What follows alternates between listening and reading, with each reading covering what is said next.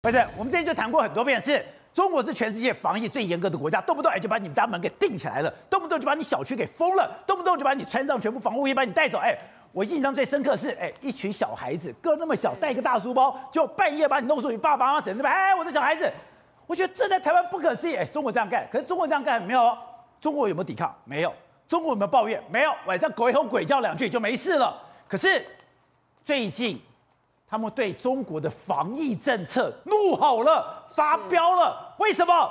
为了一只柯基狗，一只柯基犬之死，已经激让整个中国二点二亿人口都炸锅了，你知道吗？炸锅了，炸锅了。我跟你讲哦，这个讲起来真的是个非常。催泪的故事，催泪。你知道，因为她是一个女生，她跟这个她养的这一只宠物像是她家人一样，他们每天都在家里，然后防疫，乖乖防疫。结果发生什么事？也不过就点一个外送外卖的，结果呢，好像是那个外卖的有确诊的问题，然后呢，这个女主人就被防疫人员说，哎，那你要隔离，你要隔离，你要你离开你家。他说，哎呀，我家里有这一只柯基犬啊。然后那一个防疫人员说，你放心，你放心，我会帮你照顾。那因为他这个主人呢，他真的很爱他的狗，所以他在家里其实是有长期在看狗狗在干嘛的那一种。安全镜头，他每个地方都有录影机，录影机只是为看他们家的柯基现在怎么样了。对，我朋友也这样，我朋友爱狗，他就二十四小时看他的狗在干嘛。结果你知道吗？他就人不是被隔离了吗？他就看到怎么他的家，他家进去了两个就全身防卫的那种穿防护衣的人进去，结果就把那一只狗逼到墙角。然后那一只狗一开始怎么会两个不认识的人来？然后狗就对他们叫了几句，两个人就围着他，围着他。突然把他手上的那个铁棍往那柯基手柯基头上一直猛打猛打，这么可爱的狗，对，就他说那个主人在那个镜头另外一边看到他整个就嘶吼，他说你为什么要打我家狗？然后就不断的吼，就当然看听不到嘛，所以那个柯基他说他就远远的听到柯基本来很亲，就这只柯基，对，呃，就这么可爱的柯基，对，我不知道就这只柯基被打死了，对，然后你知道吗？他们现在就很夸张的一件事情是，他说那个主人就受不了了，他说他就眼睁睁看着。他的狗被那个两个防护人员给打死，活活打死，而且他说，他就从他就听到那个声音，他家狗本来很凄厉的嗷嗷嗷，到后来就叫不出声音来了，所以他就想，他整个就太怒，而且他没有办法接受这个事实，他就把整个视频贴到了微博，对，就没有想到被转传，竟然有二点二亿人观看，二点二亿人观看，而且你知道吗？你看那一些所有留言的人，你看了你真的会觉得鼻子很酸哦。他有讲到什么？他就说呢。都已经都已经到了这个地步了，我们到底要做到什么地步？再来就是我最气的是不能忍，他说简直是疯了，这些操作一波一波刷新了我三观哦。然后呢，你们明明答应人家会好好处理，结果你现在告诉我们什么？你会无害化处理？什么叫无害化处理？是把它整个处理掉吗？不敢相信。等一下，你今天我只是收了一个披萨，我只是收了一个外卖，收了一个外卖我就要去被隔离，我也乖乖去隔离。我请你好好照顾我的狗，你也答应照顾我的狗。你就把我的狗活活打死了。重点是全程被主人观看当中，哦、所以你知道那个对那个主人可以说是撕心裂肺，他没有办法接受，完完全泣不成眠，你知道吗？然后呢，有中国有二点二我也泣不成眠呢、啊，是不是？而且还从听到他有在那边哀嚎到后来完全叫不出声音来，所以你知道，你只是完全目睹你的亲爱的狗就这样死在你眼前哎，哎，所以就很妙，就是。中国其实为了这次防疫忍受了很多的委屈，也受到很多的压力。政府叫什么我也就做什么。可是这次炸锅了，怎么炸锅了？哎，身为上饶人，有这样的政府我感到丢脸。哎，敢骂政府这样的政府感到丢人，我气到不能忍。还有一个说。我气到不能呼吸了。对，而且我跟你讲哦，后面几个越来越辛辣，越来越激动。有一个说什么，你今天可以进去杀狗，明天就可以进去开我的保险箱，后天就可以抄家了，仅仅需要防疫这个理由。所以你知道吗？那个民怨，我觉得啦，很多人就是借由狗的事情，本来就有民怨了，把这个整个民怨给点燃。而且这件事情居然上达天听，我觉得央视更不了，央视都受不了了。央视人讲，哎。你不要把别人的宠物当畜生，代表这件事情大到震动了中南海，震动了央视都出来了。当然，因为你想想看，中国也才十四亿人口，竟然有二点二亿的人口 对这件事情感到愤怒，所以你就知道中国人可以不用为了自由，不用为了民主站出来，但是他们愿意为了一只柯基狗的生命来站出来啊！而且，当这只柯基狗出来以后，才知道原来不是一个柯基。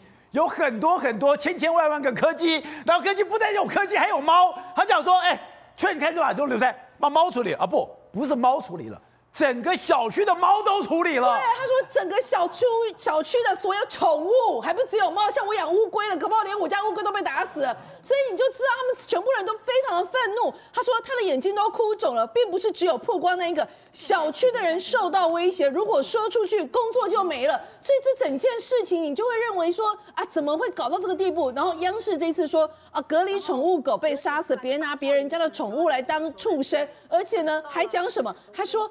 一个社一个呃国家的文明程度，端看这个国家的人，国家怎么去对待他的一个动物。哇靠，把这个升升等到央视都出来了。对，没有夸，但是非常夸张。而且你看哦，右边的所有的评论哦，随便一个评论都有五十六点一万个赞。六十五万个赞，所以你就知道这件事情可以说是感同身受，把二点二亿的中国人的怒火都点燃了。然后呢，非常夸张是，现在大家都开始算总账，开始有很多人开始在网络上贴出来，就说打个麻将你也要来来来敲。然后呢，所有的东西你只要那个打着防疫两个字，你要杀就杀，要剐就剐，要搜要搜刮就搜刮。那我们人民，我们中国人。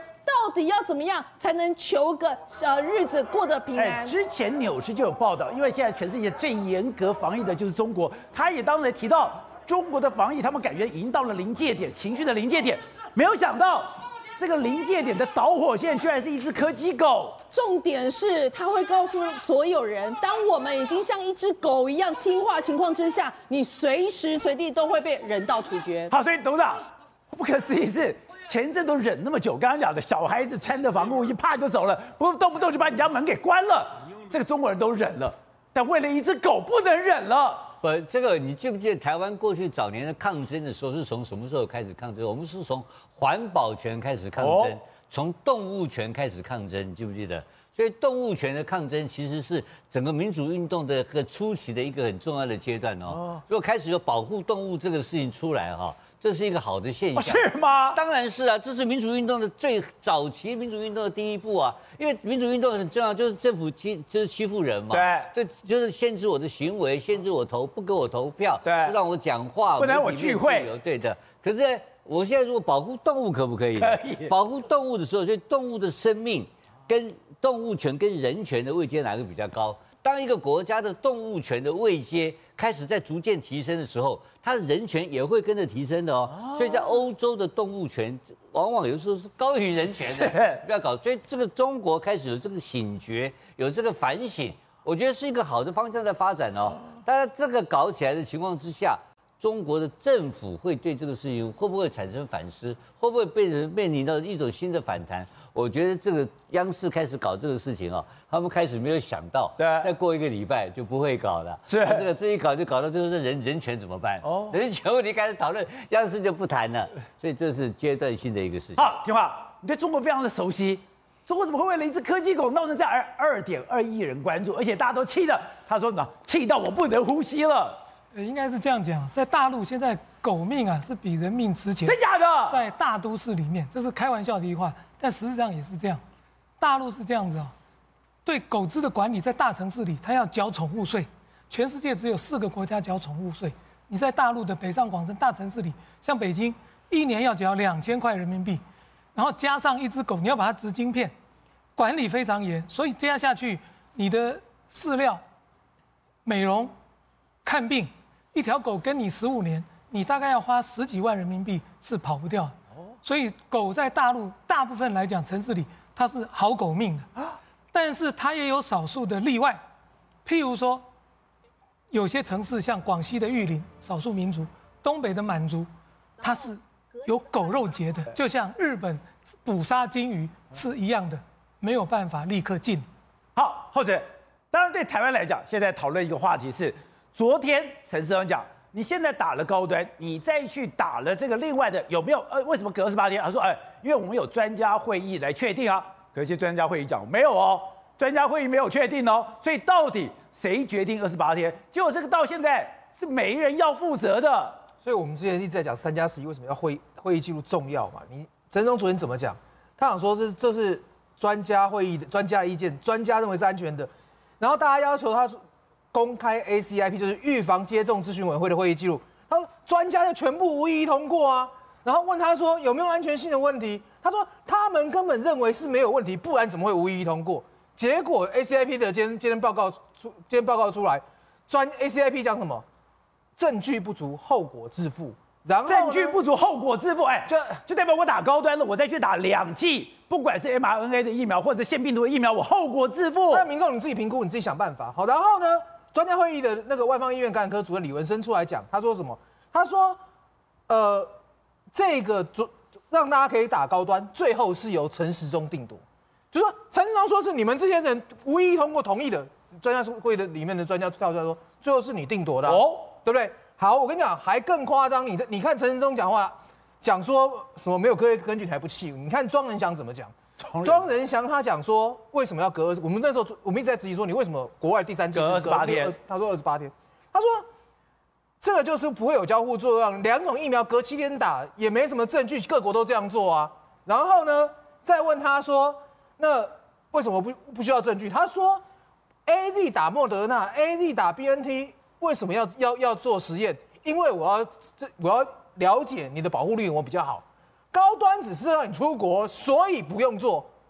哦，他居然他居然他居然这样讲。然后呢？不是大家却是最在乎的是副作用。对，他说他说打了安全性不会有问题。然后再问说那呃，我们讲说你身体浓度会不会太高？你会不会出问题？啊、他说抗体浓度跟安全有什么关系？ACIP 委员没有提到这方面的疑虑。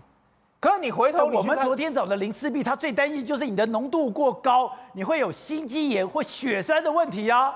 对，结果结果结果他他来他跟你讲，在他在庄文祥跟陈时中的嘴里，都是这些专家都都都同意，专家都没有疑问。结果报告出来就不是这样，所以我们也看到说像后果自负，后果自负。然后我们也也看到说，今天就有台大台大医院的教授跳出来讲说，你这个东西不只是 ACIP 要做，你还要通过人体试验伦理委员会。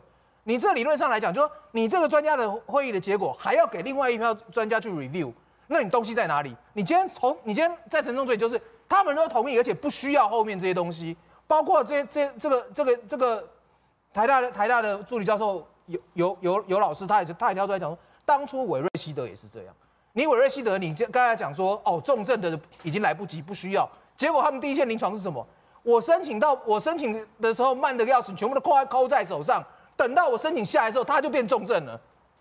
就你今天来讲，你你今天你今天整整个指挥中心哦，把所有的话语权、所有的东东西、权力都握在自己手上哦，就会造成这些问题。你一定会增加第一线医疗风险，会增加人民的风险。好，正好另外有不解是说，哎，现在高端已经引起的疑虑。